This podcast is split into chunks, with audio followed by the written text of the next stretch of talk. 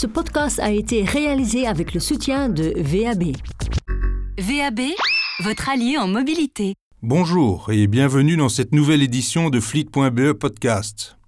Cette fois, c'est un entretien d'un autre genre que nous avons eu avec un designer, celui de la Polestar 3, entre autres.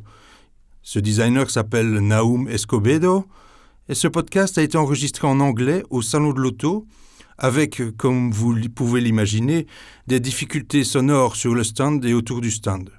Mais, de notre avis, cela n'enlève rien à la qualité et au contenu des interventions du designer. Je vous souhaite d'ores et déjà un excellent podcast. Good morning, name Escobedo. Nice to meet you. Nice to meet you. You are a designer at uh, Polestar. Brand. Um, my first question, uh, how does one become a car designer? I, I think uh, in well, there are many ways, or yeah, that you can become a car designer.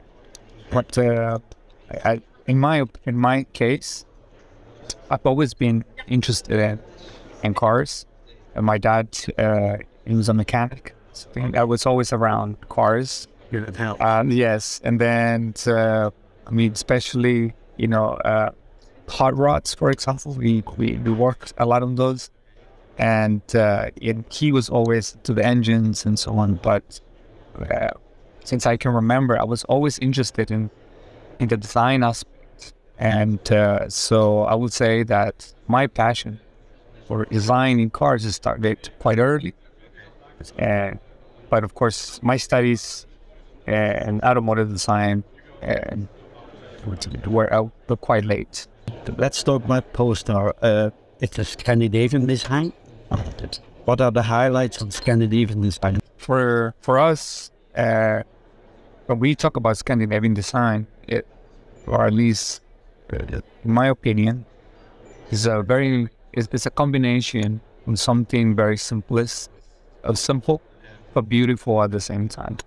Uh, you should you shouldn't be able to uh, uh, clutter things or put too many things. Pure lines, pure lines, pure surfacing, Yeah. and and only showcase technology through certain graphic elements, or or just when they need to be.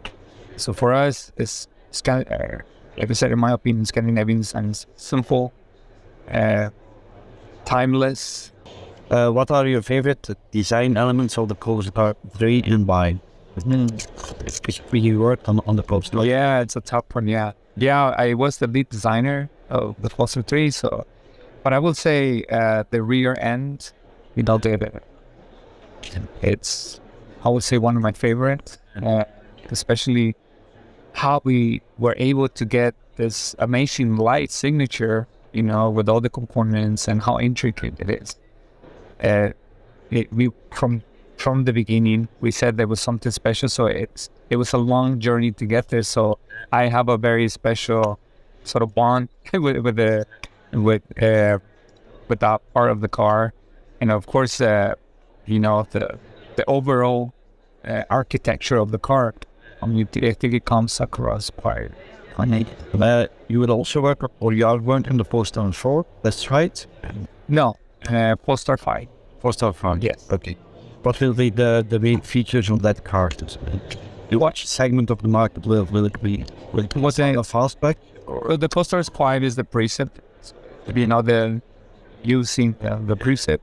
So, I mean, you know, when we decided to to show the Precept, we hi, what, from day one we said, you know, this the has very good chance to make it into production. So, I think what you see in the Precept, you can pretty much will see on the 5. Yeah. Why is it called precept and not concept? Everybody, everybody who is in the industry calls them concepts. You, you built precept, right? Well, for me, uh, concept is it's a bit. Uh, we we have been using that term for a long, long time.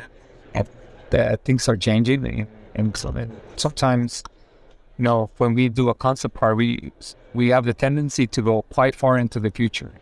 Uh, customers they see it, they get excited about that car, but then when it comes out, they get disappointed at the end because it looks totally different. Yeah. Uh, we uh, with the precept to be close to the end problem. Yes, and we decided to, yeah, to to have something that the customer can get excited, the public can get excited about this car.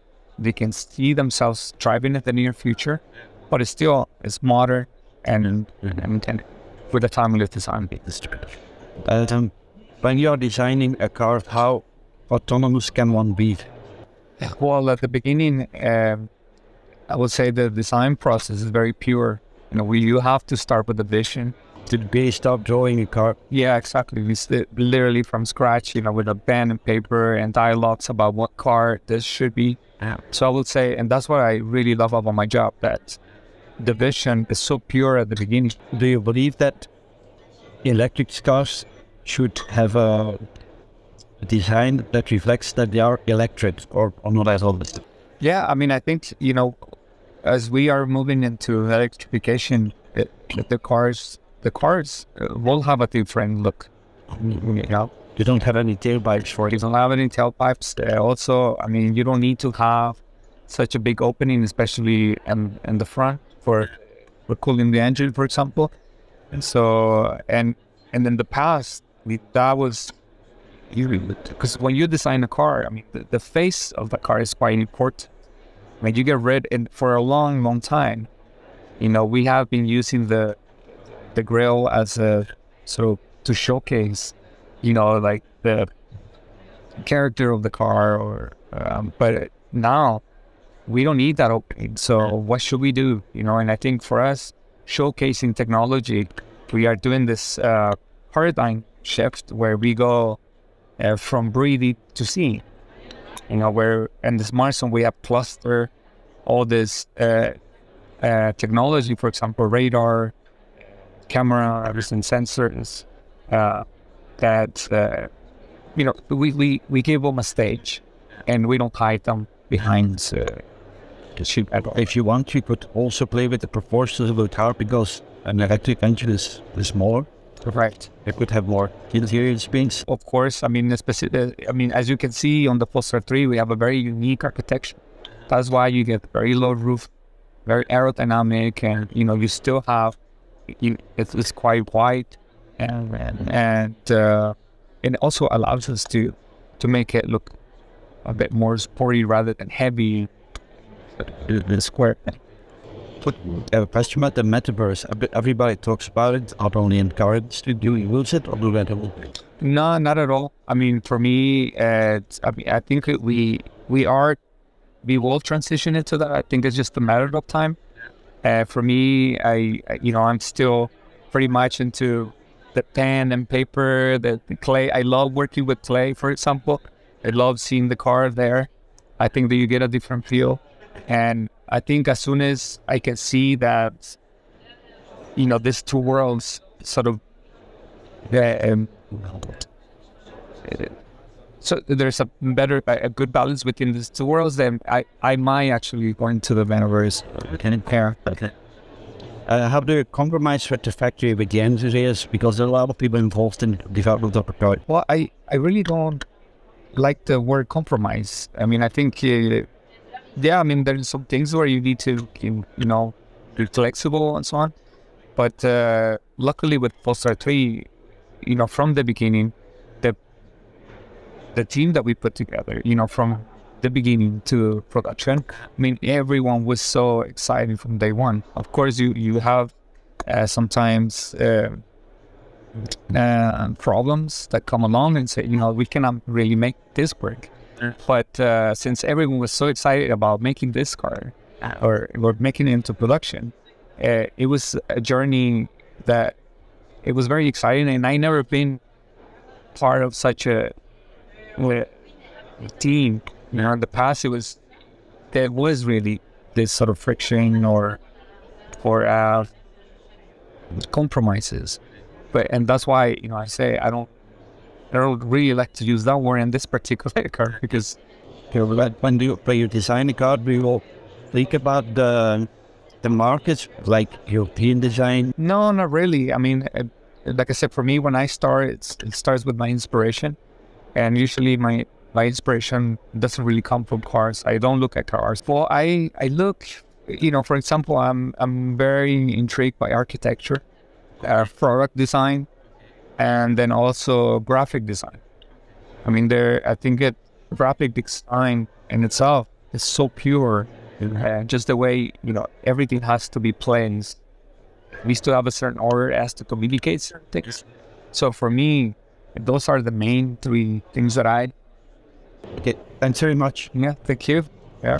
Voilà, nous espérons que ce Fleet.be podcast fut de nature à vous inspirer autant que Naum Escobedo. Nous vous donnons rendez-vous très bientôt pour de nouvelles aventures. Et entre-temps, n'oubliez pas de rester connecté à Fleet.be.